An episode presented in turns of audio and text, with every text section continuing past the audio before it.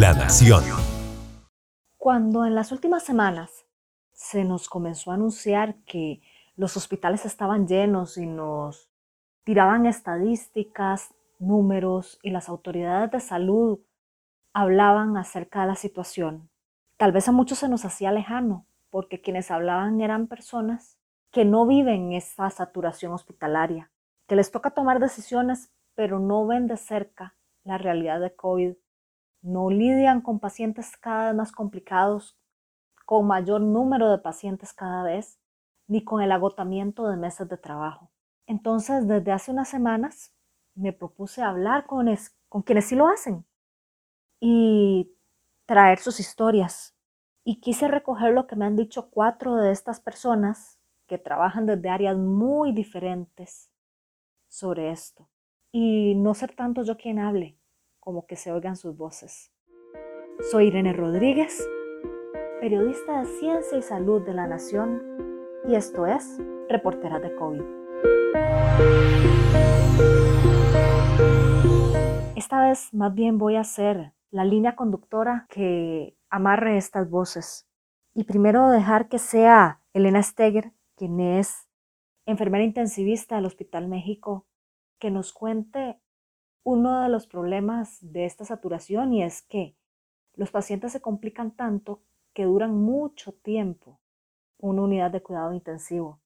A veces dejan de estar infecciosos para COVID-19 y ya no transmitirían la infección, pero siguen tan críticos que siguen requiriendo de UCI. Entonces se les pasa a una unidad de cuidado intensivo no COVID para poderle dar campo a alguien que sí tiene COVID en ese momento y sí tiene que estar aislado.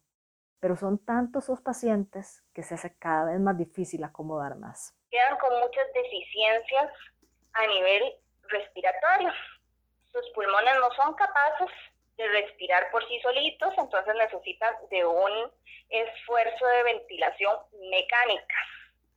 Entonces hay que colocarlos en ventilación mecánica siempre, hasta que hemos tenido usuarios ahí que después de 20, 30 días en la unidad de COVID, pasan al hospital, al área no COVID, digamos, a la unidad de cuidados intensivos no COVID, eh, 15, 22 días hemos tenido usuarios y que todavía aún nos ha costado mucho quitarles lo que es la ventilación mecánica.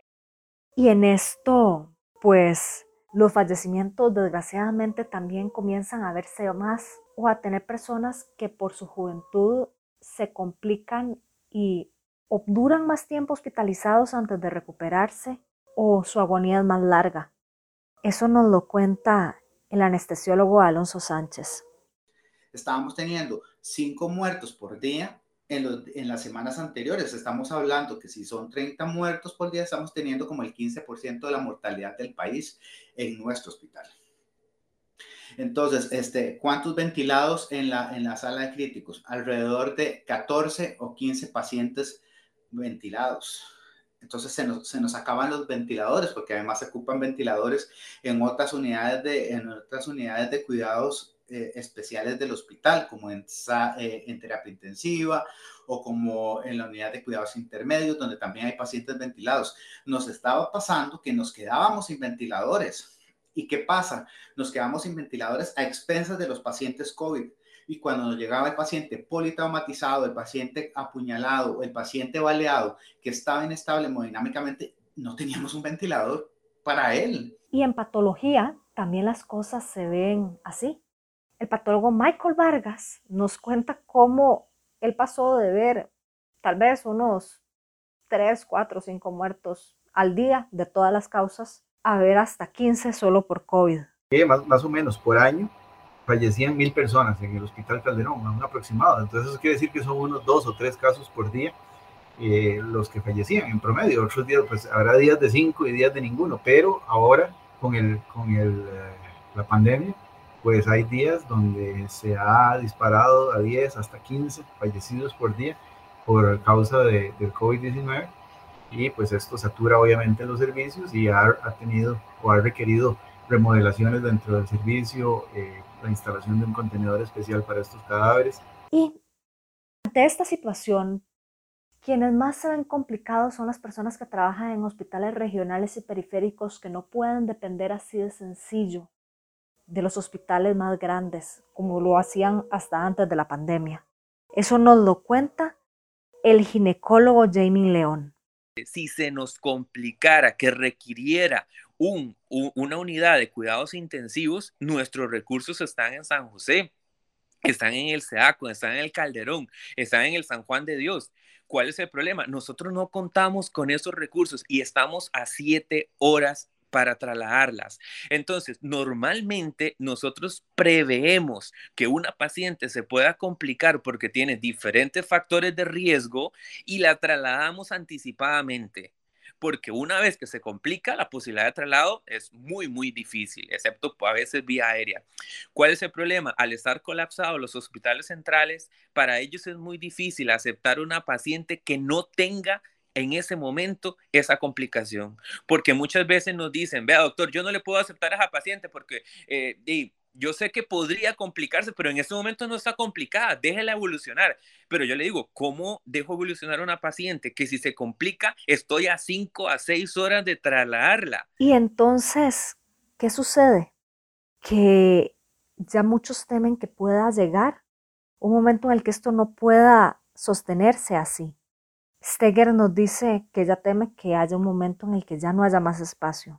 Momento que ya no haya la posibilidad de sacar algún usuario de la unidad de COVID y de mover unas camas, entonces van a tener que decir, no, es que ya no podemos aceptar ese paciente o ese usuario, ya no lo podemos aceptar aquí en el hospital y ya no va a ser aceptado en el Calderón Guardia o ya no va a ser aceptado en el, San Juan de Dios, ya no va a ser aceptado en el SEACO porque todo está tan saturado y a dónde lo van a ingresar. O sea, ese usuario probablemente va a fallecer y no en el hospital. Los anestesiólogos también cuentan que se les hace cada vez más difícil eh, sostener la cantidad de, de pacientes porque, porque sí vienen siendo pacientes cada vez más complicados.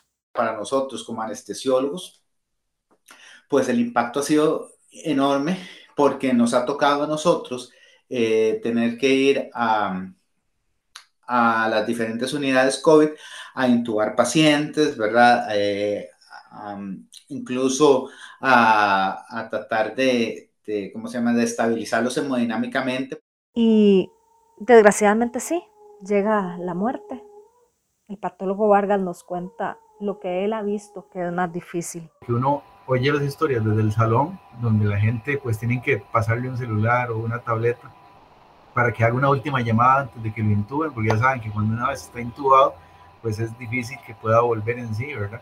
Y, prácticamente va a salir en esa doble bolsa y ya no lo van a poder ver más. Entonces eso es lo que ha generado pues más impacto en, a nivel de, de patología, ¿verdad? Pero en medio de todo esto, Dos de mis entrevistados fueron muy enfáticos en la desinformación y en lo que esto causa. Y fueron Jamie León, el ginecólogo, y el anestesiólogo Alonso Sánchez, quien, quienes nos están hablando acerca de los riesgos que causa la desinformación sobre vacunas y cómo incluso para León esto también significado luchar con su familia. Sí, es que yo vi un comentario que hicieron eh, en, en, Facebook y salía alguien diciendo esto o saliendo lo otro.